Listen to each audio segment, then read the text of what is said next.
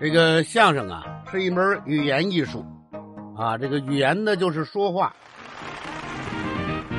大头徒弟呀，小头师傅，一对好朋友，快乐师徒俩。这都哪儿跟哪儿啊？突然就听到一声肉吧嗒，咚哗啦，啪嚓扑通啪嚓，稀里哗啦，哎呦妈呀！怎么这么乱呢？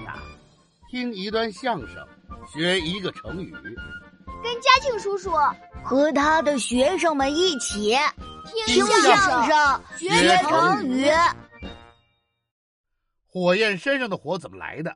炼丹炉里的炉砖烧起来的。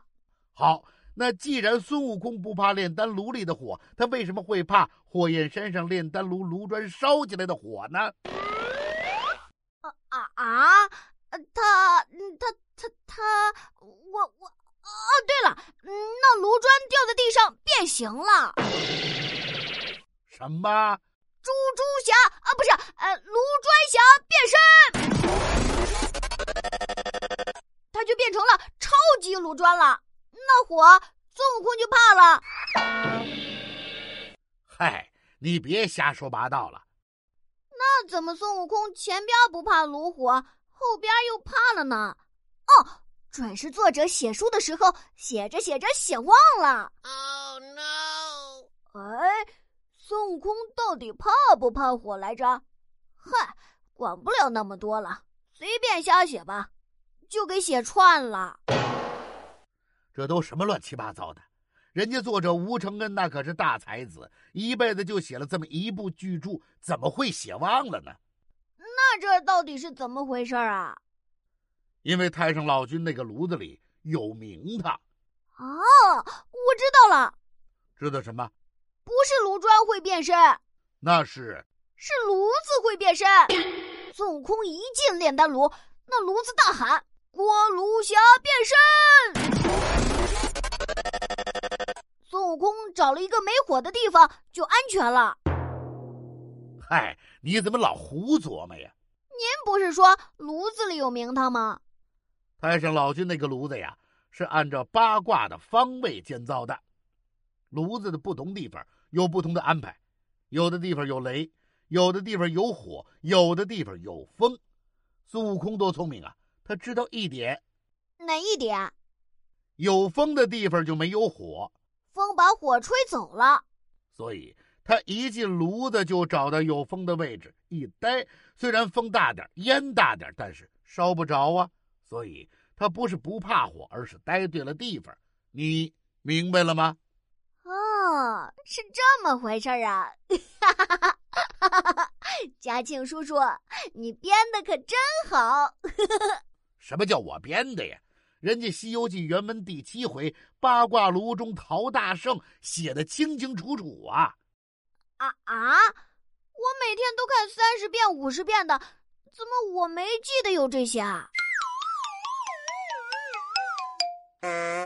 你呀，虽然看得多，但是不仔细、不认真，看了第一回再看最后一回，就算看一遍，当然不行了。你这叫不求甚解呀！不叫谁解？啊 孙悟空不是石头缝里蹦出来的吗？他怎么还有姐姐呀？您嗨，哪个解呀？说哪个姐呀？是理解、解释的解，这是一个成语，叫不求甚解。又是个成语啊？有故事吗？有啊，那是在很久很久以前的东晋时期，有一个叫陶渊明的人，他是一个大文豪啊，他的文章流传了千百年，到现在还广为传颂。他写了一篇文章叫《五柳先生传》，这里边儿写了什么呀？因为他自家门前种了五棵柳树，所以他就管自己叫五柳先生。这篇文章呢，就是写他自己的生活。自己写自己，这陶渊明还挺逗的。是啊，在这篇文章中啊，有这样一句话叫“好读书，不求甚解”，就是说他自己喜欢读书，却总是囫囵吞枣，不追求里边深刻的意思。这句话本来呢是陶渊明一种自己谦虚的意思，可后来流传开来，就成了另一个意思，啥意思啊？形容人们读书不仔细、不认真，稀里糊涂、囫囵吞枣，以为自己读了，但其实书里真正的内容和细节根本没弄懂。你看看你，刚才读《西游记》，是不是不求甚解呀？啊，您说我不求甚解？嗯是啊，你刚才连孙悟空为什么不怕炼丹炉的火烧都没闹明白，还说不是不求甚解吗？那就那么一点儿，我没明白，我不服。《西游记》还有那么多东西呢，我都明白着呢。行，那我就接着问你，你那首诗第二句是什么？八十一难取真经，那我就问问你，这八十一难是说的唐三藏取经的困难，他的第一难是啥呀？是唐僧碰着孙悟空，不对，比这早，是唐僧出发去西天，不对，比这早。是唐僧开始当和尚。哎，这回对了，不对，不对，您挨个什么劲儿啊？这样你能记得清楚啊？书里第九十九回写的明白，唐僧上辈子是金蝉子，所以第一难是金蝉子转世。啊，连上辈子都算呢？反正你不知道，怎么样？不求甚解了吧？我不服。再说第三句，五行山下压不死。好，孙悟空在五行山下五百年，怎么没饿死啊？啊啊！嗯他他他吃土吃石头吃窝边草。嗯对了，他喝西北风。 Oh no! 嗨，他都不怕拉肚子呀。那他到底吃的啥呀？书里第七回写的清楚啊，如来佛安排土地和山神每天给他喂铁做的丸子，喝铜化成的汁儿，就这么活过了五百年。啊，吃铁喝铜啊！这回承认你不求甚解了吧？不承认。还有最后一句呢。您要是还能问住我，我就承认我不求甚解。西天路上立大功，那好，我问你，西天路上这十万八千里，究竟谁最勤快？那还用问吗？肯定是孙悟空啊！不对，他虽然打妖精化斋饭，可是路上干的活儿并不多，他不是最勤快的。那就是白龙马，沙和尚一路连话都不爱说，他不勤快。那就是白龙马。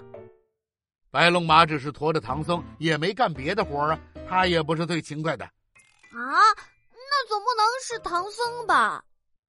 唐僧一直在马上坐着，连路都不走，就更不是他了。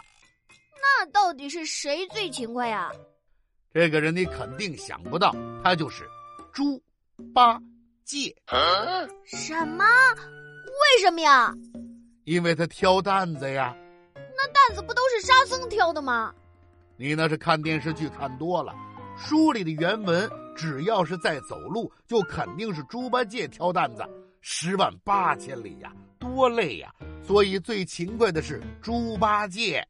啊，这可太意外了怎么样，承认你不求甚解了吧？啊！这回我总算明白了，明白什么了？原来我上了猪八戒的当了。快别说了。